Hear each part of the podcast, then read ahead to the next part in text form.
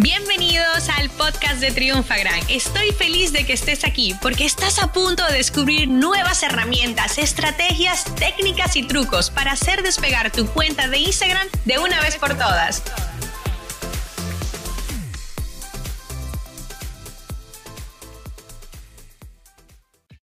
Te voy a dar un consejo.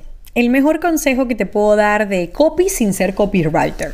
Pero sabes qué, al final yo creo que mm, nosotros como, mm, como especialistas en contenido, en ventas online, al final tenemos que estudiar mucho de psicología de venta, de textos persuasivos. Yo aprendo todos los días de mi querida amiga Maider Tomasena, que si te puedo decir es la mejor copy en, en español que, que conozco, que realmente está educando constantemente y da tanto contenido.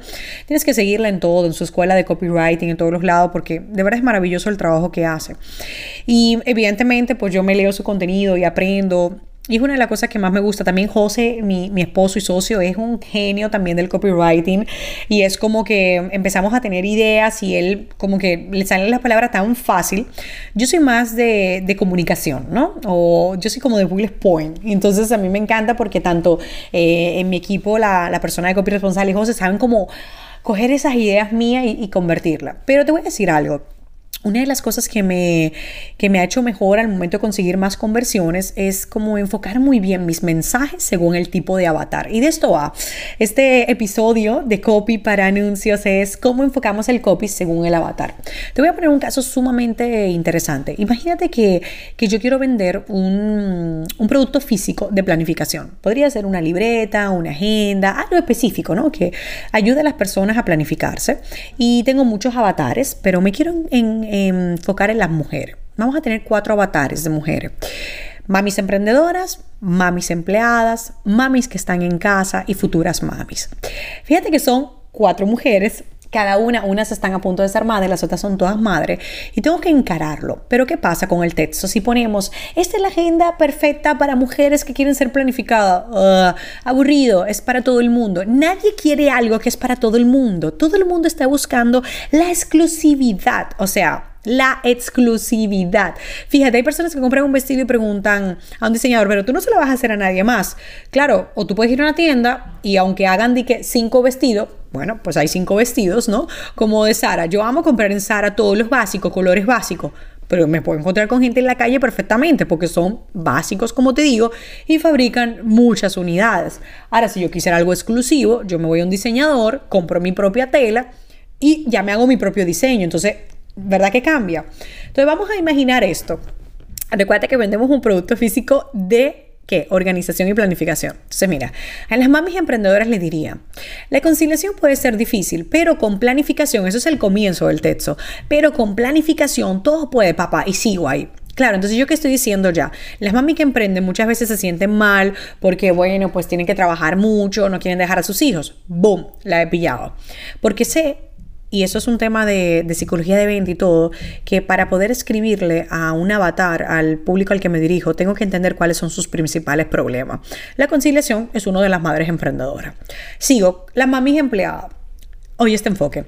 Como madres tenemos dos trabajos, el oficial de 8 a 5 o 9 a 6 y el de nuestro hogar. Todo esto puede ser un caos, pero con planificación todo puede cambiar y mejorar.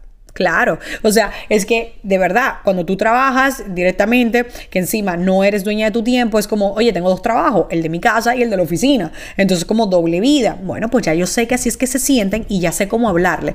Fíjate, esa es la forma en la que nosotros comenzamos los anuncios y esto es lo que hace la diferencia.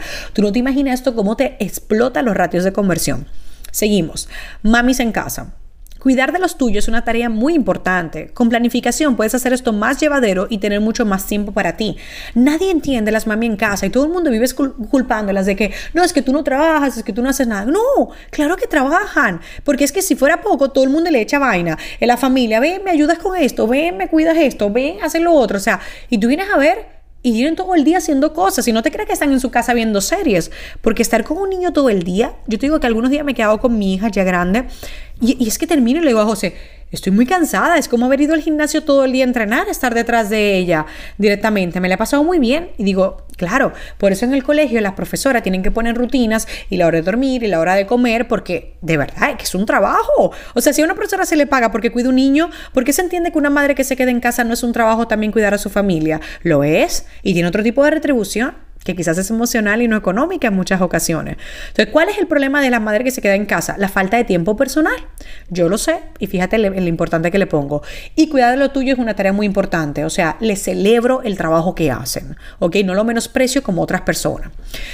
Y por último están las futuras mami. Entonces para ella le digo, mira, todos te dirán que tu vida pronto cambiará, y es cierto, pero con planificación todo puede desarrollarse mejor.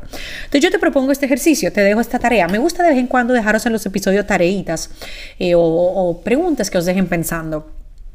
Piensa en tres tipos de avatares, tres tipos de personas a las que tú le vas a vender y escribe el comienzo de ese anuncio personalizado.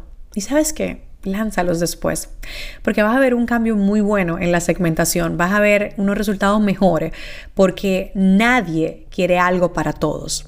Todos buscamos experiencias 100% personalizadas. Esta sesión se acabó y ahora es tu turno de tomar acción. Suscríbete para recibir el mejor contenido de Instagram. Y si te ha gustado este episodio, compártelo en Instagram etiquetándonos arroba triunfagran.